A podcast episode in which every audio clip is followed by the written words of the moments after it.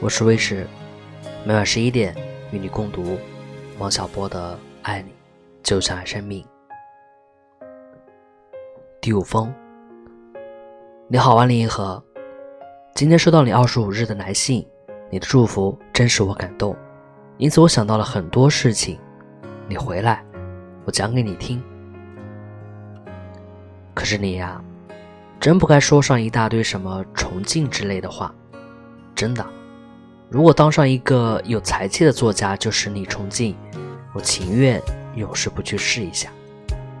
我的灵魂里有很多地方玩世不恭，对人傲慢无礼，但是它有一个核心，这个核心害怕黑暗，柔弱的像只绵羊一样。只有平等的有爱，才能使它得以安慰。你对我是属于这个核心的。我想了想，是什么使你想起哭鼻子来呢？一定是与我所说的幽冥。这个幽冥存在于天空的极深处，也存在于人的思想的极深处，是人类智慧永远不能达到的。有人能说出幽冥里存在着什么吗？嗯，有人能，那就是主观唯心主义者和基督教徒。如果说他是深深敬畏幽冥，我了。我不敬畏，幽冥是幽冥，我是我。我对于人间的事儿，倒更关心。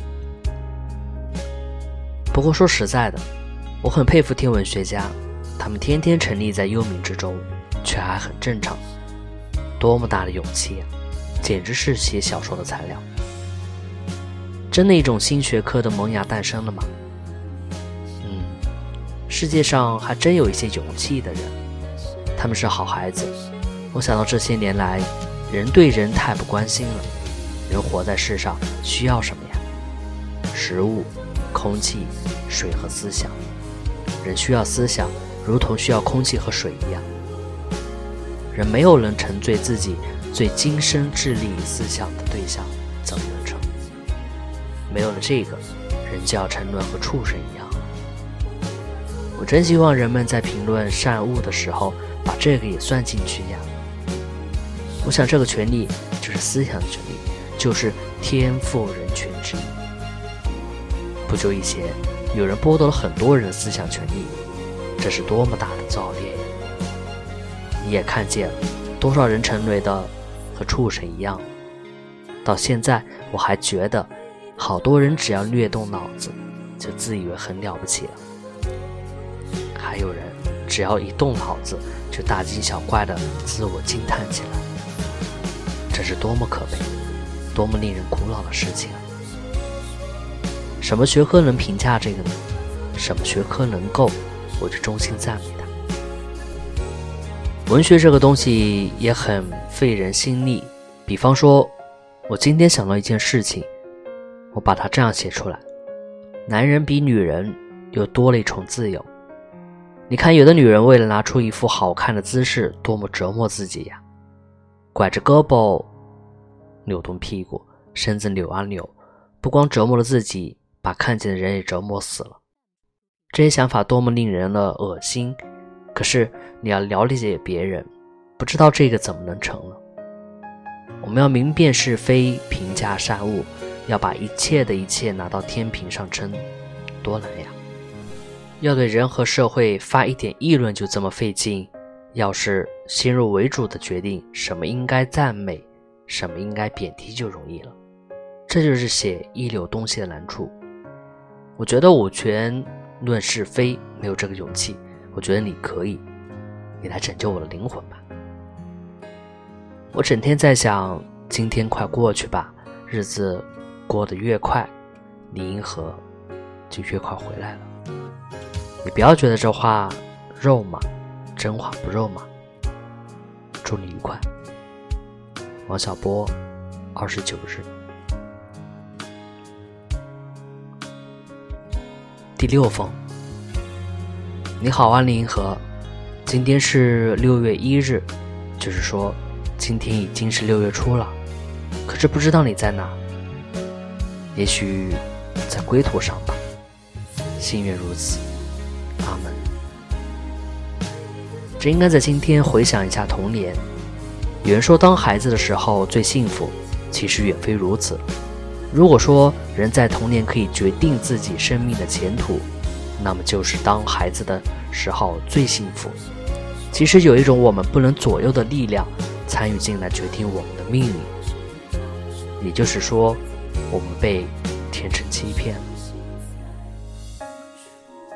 我从童年继承下来东西只有一件，就是对平庸生活的狂怒，一种不甘没落的决心。小时候我简直狂妄。看到庸俗的一切，我把它默默记下来，化为沸腾的风。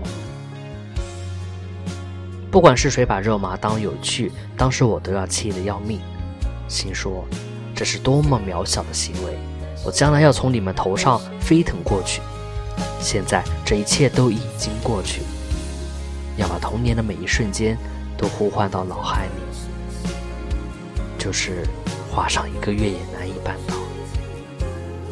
但是这件事我还记得很清楚，我现在还是这样，只是将来不再属于我了。你能理解我那时想的是什么吗？非常可能是不理解的。据说小时候我是一个顽劣儿童，既狂暴又怯弱。关于主旋律，不知道为什么我不喜欢这个词。不过可以这样说。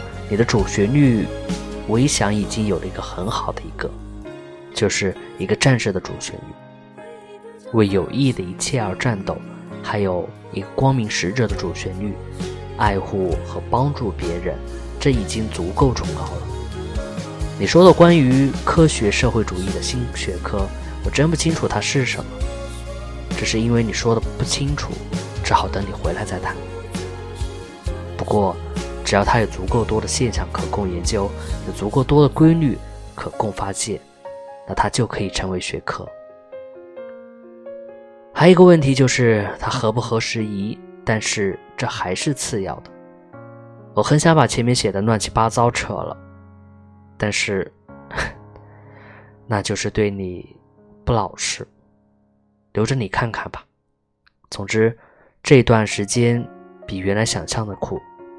你就要回来了吧？祝你愉快。